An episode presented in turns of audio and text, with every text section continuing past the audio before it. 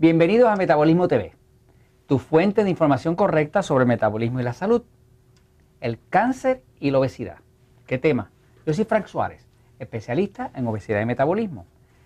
Hemos recibido eh, solicitudes de personas que están participando dentro de Metabolismo TV y le invitamos a todos ustedes que si quieren hacer preguntas o quieren este, temas que nosotros cobramos, nos los pueden escribir aquí dentro en el Metabolismo TV y nosotros con mucho gusto los consideramos para ponerlos y poder educar sobre estos temas.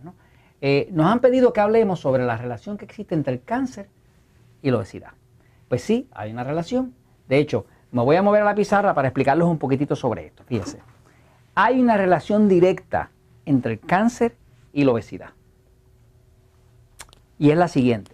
Hay estudios que demuestran que el cáncer, que es un tipo de célula que crece de forma descontrolada e inclusive destruye el resto de las células del cuerpo, cada vez hay más incidencia de cáncer en el planeta. Hay ciertas enfermedades que se vienen controlando, pero la incidencia de cáncer viene aumentando. O sea que cada vez hay más incidencia. Hay distintas teorías. Hay teorías de que son los tóxicos, otras teorías de que es genético, otras teorías de que es la alimentación, distintas teorías. Pero fíjense que son teorías, nadie tiene prueba de nada. Pero le puedo decir una cosa así. Algo que se sabe de lo que hay prueba es de que entre las personas obesas, las personas con sobrepeso, hay un 346% más de cáncer en general.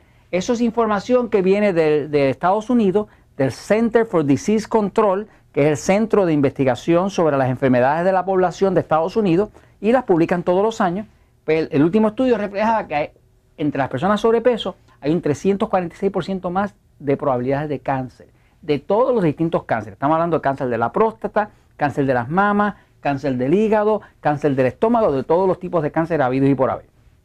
O sea que se sabe que hay una relación directa, pues 346% lo que quiere decir básicamente es esto, que por cada persona que no está sobrepeso, que le da cáncer, pues van a haber de 3 a casi 4 personas que van a tener cáncer si están sobrepeso. Quiere decir que eso es lo que quiere decir un 346%. Ahora, cosas que se saben sobre el cáncer. Se sabe que el exceso de grasa, que es la obesidad, que es el sobrepeso, de alguna forma tiene que ver con cáncer porque las personas que están obesas tienen mucho más cáncer. Pero también se sabe lo siguiente, y esto es crucial lo que le voy a decir. Fíjese, la célula cancerosa es una célula como las otras del cuerpo, lo único que tiene una cualidad especial.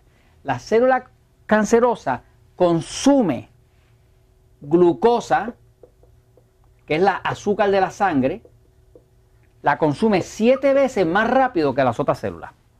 En otras palabras, que estas células cancerosas, cáncer, cáncer, la célula de cáncer, son glotonas. ¿Y son glotonas de qué? De azúcar. De azúcar a la sangre.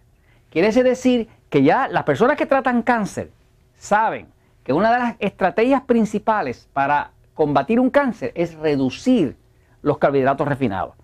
Pan, harina, arroz, papa, dulce, chocolate, los carbohidratos refinados. Si la persona comiera muchos vegetales, ensaladas, que no son carbohidratos refinados, son vegetales, son eh, carbohidratos naturales, que tienen fibra, mucho eh, eh, fruta, vegetales, pero sobre todo la fruta que no sea dulce. No puede ser la fruta tropical, porque la fruta tropical, como el mango, como la piña y demás, es el banana o el, el plátano, como dicen en México, nosotros acá en Puerto Rico le decimos el guineo, es demasiado dulce. Pero las frutas que no es tan dulce y sobre todo los vegetales son muy buenos para una persona evitar el cáncer.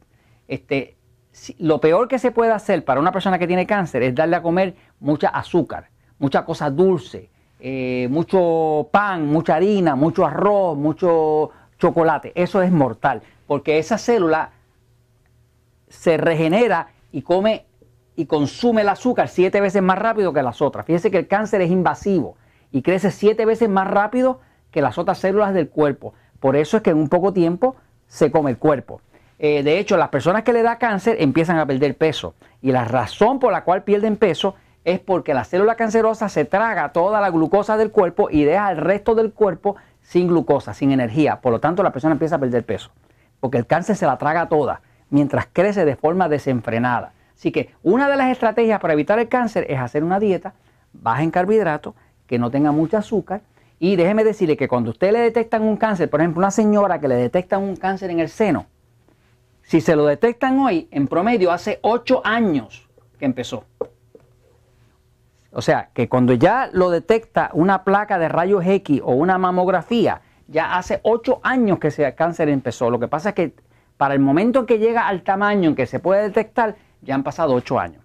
Quiere decir que el cáncer lo más que se puede hacer es prevenirlo. ¿Cómo se previene? Haciendo una dieta correcta y evitando la obesidad. Y haciendo cositas lógicas como tomar mucha agua, hidratar el cuerpo y mantener la salud. ¿Y sabes qué? La verdad siempre triunfa.